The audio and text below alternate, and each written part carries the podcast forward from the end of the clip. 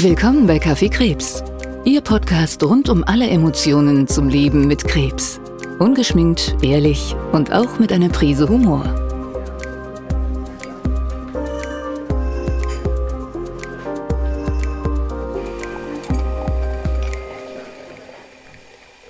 Hallo und herzlich willkommen zu einer neuen Folge Kaffee Krebs. Mein Name ist Moni Klein und ich freue mich heute riesig auf meinen Gast, der mir gegenüber sitzt und mich schon anstrahlt. Diese Frau ist mein absoluter Wunschgast für dieses Thema. Wir sprechen heute über positives Mindset und wie man eben diese Positivität auch in schwierigen Situationen beibehält. Mein Gast ist Moderatorin, ist Bestsellerbuchautorin, ist Sprecherin, hält Vorträge, Präsentationen, ist Schlagfertigkeitsqueen, hatte Brustkrebs und ich könnte viel, viel, viel, viel mehr erzählen, aber das macht keiner besser als sie selbst. Und ich sage herzlich willkommen, Nicole Staudinger. Schön, dass du heute da bist. Moni, ich freue mich so wahnsinnig, hier bei dir sitzen zu dürfen. Ja, dass du mal in meinen Podcast kommst. Was sagst du dazu? Ja, gar nichts. Ich bin, bin ich sprachlos. Wobei, das darf ich ja nicht sein, berufsbedingt. Ja, wollte ne? wollt ich gerade sagen, als Schlagfertigkeitsqueen wäre ich die Erste, die dich sprachlos ja. kriegt, oder? Vor Freude. Und das ist doch ein schöner Grund. Das, das stimmt. Ähm, Nicole, wir sind heute hier, um erstmal über deine Krebsgeschichte zu sprechen. Und es lässt sich immer schöner mit dem Kaffee quatschen. Wie darf ich ihn dir bringen lassen? Oh, ähm, schwarz, ganz simpel, so wie er ist.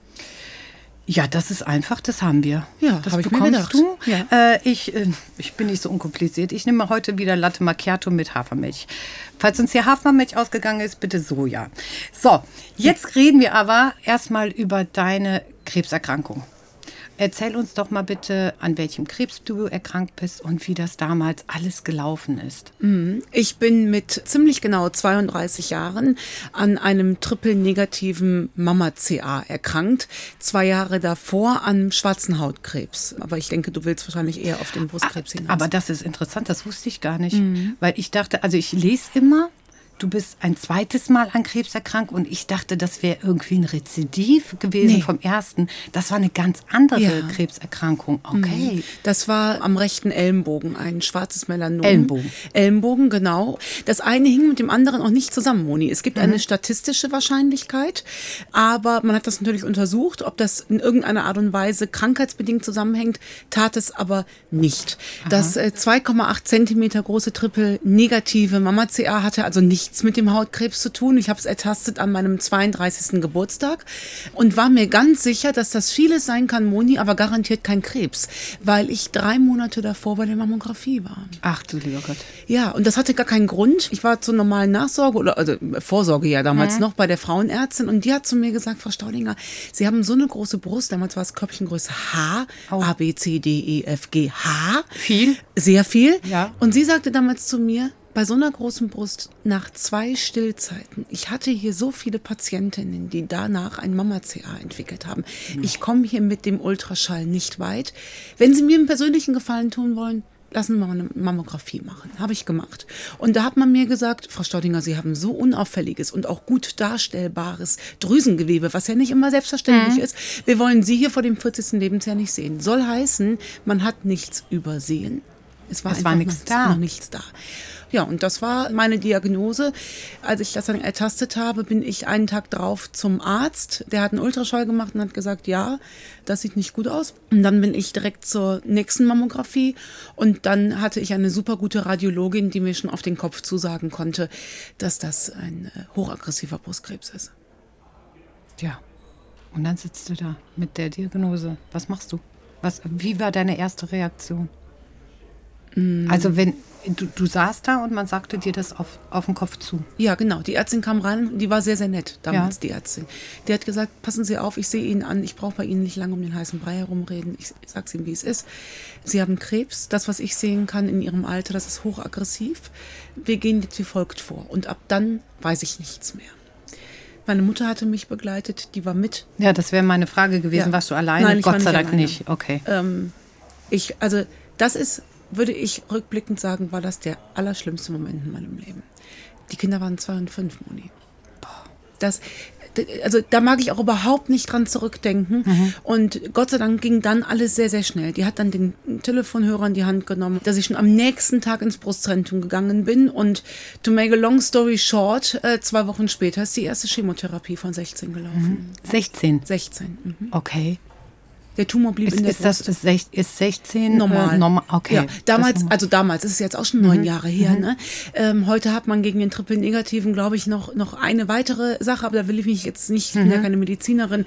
Man hat den Tumor in der Brust gelassen. Ich bin mhm. also neoadjuvant behandelt worden. Das ist auch sowas, das muss man ja erstmal verstehen ja, können. Richtig. Vor allem, wenn um einen herum sehr viele Nichtmediziner einen leicht panisch angucken und sagen, wie was, der bleibt in der Brust, um Gottes Willen. Die Cousine meiner Schwester, meiner besten Freundin, da war das das auch so, die ist jetzt genau. Ähm, der muss doch raus. Der, der muss, doch raus. raus. Nicole, mein, mein Lieblingssatz war, äh, Nicole, warum lässt du dir nicht die Brüste abnehmen? Dann brauchst du gar keine Chemo. So, du hast ja gar keine Ahnung von nix und denkst, äh, okay, also wusste ich nicht, dass das überhaupt eine Option ist. Und dann bin ich wieder zu meinem Arzt und gesagt, können Sie mal, nur dass Sie es mal gehört haben, ich hänge nicht sonderlich an meinen Brüsten, nehmen wir die doch weg, dann ähm, brauche ich ja keine Chemo. Ja. Und dann sagte mein Arzt zu mir ganz locker, mit wie vielen Nachbarinnen haben Sie denn schon gesprochen? Ja. Die kennen das natürlich. Ne? Natürlich. Ne? Natürlich. Ja, das ist, äh, man stellt sich auch so einfach vor. Und dann merkt man, wie viel dahinter steckt. Ja. Und das was für ein Rattenschwanz das ist. Und ja. gerade halt, wenn eben diese genetische Komponente ja noch dazu kommt, die ja bei dir halt auch da ist mit, mit diesem BRCA-Gen. Ne? Das wusste ich ja damals ja. noch nicht. Ne?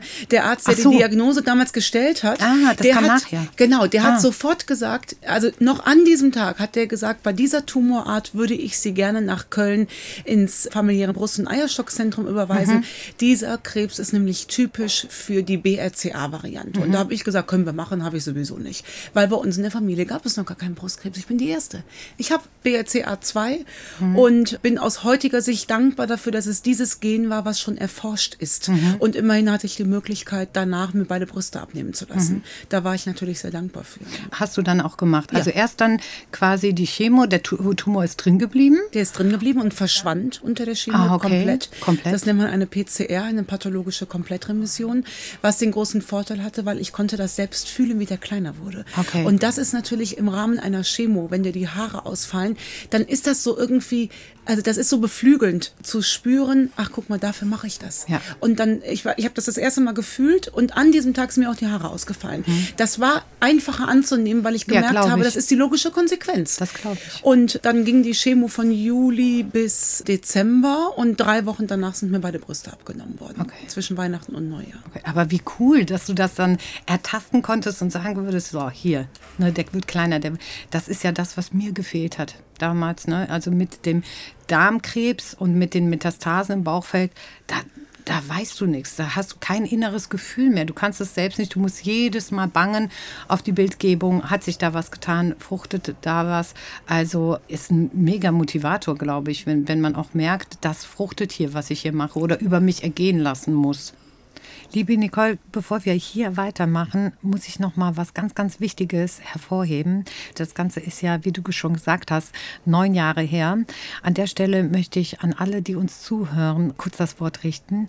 Denn natürlich hat sich in diesen neun Jahren vieles geändert und vieles auch weiterentwickelt, was an Operationstechniken geht. Das gilt natürlich auch für Therapien. Jetzt zum Beispiel, wenn man hört, wie es bei dir gewesen ist und sich fragt, okay, warum läuft das bei mir anders? Das ist mir an der Stelle wichtig. Krebs ist nicht gleich Krebs und jeder Patient, jede Patientin ist individuell und wird auch individuell behandelt.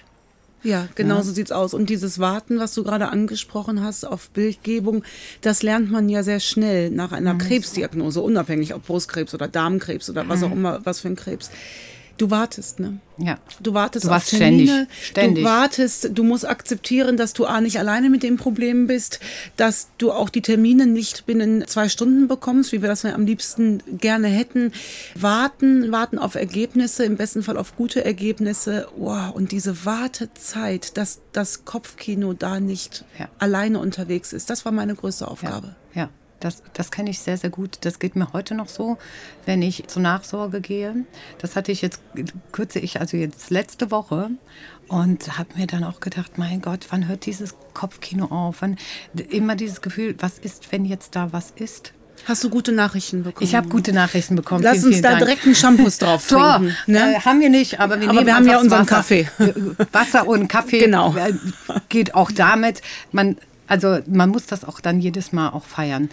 Wie Äh, lange jetzt- musst du denn warten bis zu den Ergebnissen? Äh, äh, Gott sei Dank nicht so lang. Ja. Bei mir sind es nur ein paar Tage, aber es kommt mir immer Nur vor ein wie paar eine, Tage? Ja, es kommt mir vor wie eine Ewigkeit. Es sind insgesamt drei Tage gewesen, aber da war ich, ich war ein Wrack. Also und gerade dieses Mal, weil halt eben die zwischen der ersten und zweiten Krebsdiagnose lagen dreieinhalb Jahre und die lagen jetzt dieses Mal auch dazwischen und ich dachte, oh Gott, jetzt wär's doch, also ne, jetzt käme doch eigentlich, wenn Rezidiv, dann jetzt. Das hat mich wahnsinnig gemacht. Aber bevor wir dann über Mindset sprechen und wie wir uns aus solchen Situationen rausholen, eine ganz kurze Frage. Also die Brüste sind abgenommen worden. Da war ich jetzt. Aber jetzt hast du ja Brüste. Ja. Also was, wie Äh, lief das? Genau, Haut, hautsparende Mastektomie nennt sich das. Das heißt, man entfernt in Anführungszeichen nur das Drüsengewebe. Die Haut Ah. Mhm. bleibt stehen und dann kommen Platzhalter drunter. Ah, okay. In meinem Fall einmal Expander und einmal Silikon, weil die Brust ja auch noch bestrahlt wurde. Ah. Und dann hat sich natürlich das alles verkapselt und ständig haben die Ärzte mir gesagt, wir können das mit Eigengewebe wieder aufbauen. Und ich habe gesagt, wie lange bin ich denn da aus dem Verkehr gezogen? Ich wollte ja wieder arbeiten, ich muss doch wieder arbeiten, ich war selbstständig. Ja. Da kannst du ja nicht ewig, also ich kriege ja auch kein Krankengeld bekommen, Ja, nichts. Ne? richtig. Und ich habe dann diese äh, Transplantation, den sogenannten Deep Flap, so Mhm. nennt sich die OP. Das heißt, man schneidet dir den Bauch weg, Gottlob, wenn man genügend hat.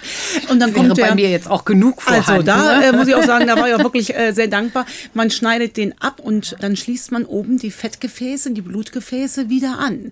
Das ist eine acht Stunden OP mit Intensivstation und allem drum und dran. Das habe ich erst vier Jahre nach der Erkrankung machen lassen, weil ich genug hatte an Operationen. Ich hatte keinen Nerv, mich jetzt wieder ins Krankenhaus zu legen. Wollte ich nicht. Ich bin dann lieber mit den verkapselten Brüsten rumgelaufen. Jetzt ist das auch schon wieder, ich kann es dir gar nicht sagen, wann ich, ich glaube 2017 habe ich die OP machen lassen und würde es heute am Tag wieder machen. Ich bin total äh, glücklich mit dem Ergebnis. Die Brüste sind taub. Ich habe auch keine, ich habe frei implantierte Brustwarzen. Das heißt, man hat die abgenommen und wieder draufgesetzt. Da ist kein Gefühl mehr. Es sieht auch nicht mehr aus wie, wie im Busen von außen, ja. Aber ich, ich bin damit restlos glücklich. Ja, perfekt. Die letzte Frage ist, liebe Nicole, an der Stelle, tastest du jeden Monat deine Brüste auch fleißig weiter ab oder nicht? Naja, das ist nach einem Deep Flap so semi möglich. Mhm. Ne? Ich habe ja kein Gewebe mehr da drin. Ähm, äh, das, was, im, äh, was möglich ist, definitiv ja. Plus Ja. Lymphen überall. Aber hoffentlich alle in deinem Freundes-, Familienkreis, Ja, die sind jetzt alle, ne? Ich denke ja, schon. So, Ja. okay. Das äh, war mir noch mal wichtig, auch an der Stelle als Appell. Tastet eure Brüste ab. Ja, äh, Wahnsinn, Wahnsinn, was für eine Geschichte, die natürlich auch viel mit dir gemacht hat, die viel auch in dir verändert hat. Ich würde jetzt gerne mit dir über Mindset sprechen. Jetzt haben wir, aber wir zwei, also wir quatschen, ne? Sobald wir aufeinandertreffen, quatschen wir. Das heißt, die Folge für heute ist schon zu Ende. Jetzt Tschüss. Haben wir, tschüss. äh, wir haben jetzt über unser zentrales Thema gar nicht gesprochen. Das werden wir aber, denn was wir schon mal spoilern können für unsere nächste Folge, du bist positiv geblieben und hast daraus auch was gemacht. Und ob du immer positiv warst in deinen Gedanken oder ob du das empfehlen würdest, nicht empfehlen würdest, dafür, ähm, ja, verweisen wir alle auf die nächste Folge, denn es ist mir ein Fest, dass du wieder zu mir kommst. Vielen, vielen Dank, dass du uns auch so wirklich gut dadurch leitest. Also ich habe das auch alles vor Augen, wie du das erzählst und wie du aufklärst. Also ich denke, da sind ganz, ganz viele wichtige Informationen für unsere Hörerinnen und Hörer gewesen. Und dann sage ich vielen Dank für heute. Ja, bis Nicole. bald. Komm schnell wieder. Ja. Es war mir ein Fest. Dankeschön. Tschüss.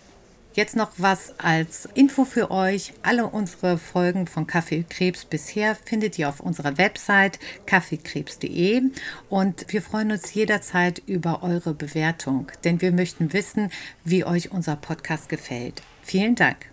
Und mit dem letzten Schluck Kaffee aus meiner Tasse bedanke ich mich bei dir ganz persönlich fürs Zuhören, für deine Zeit.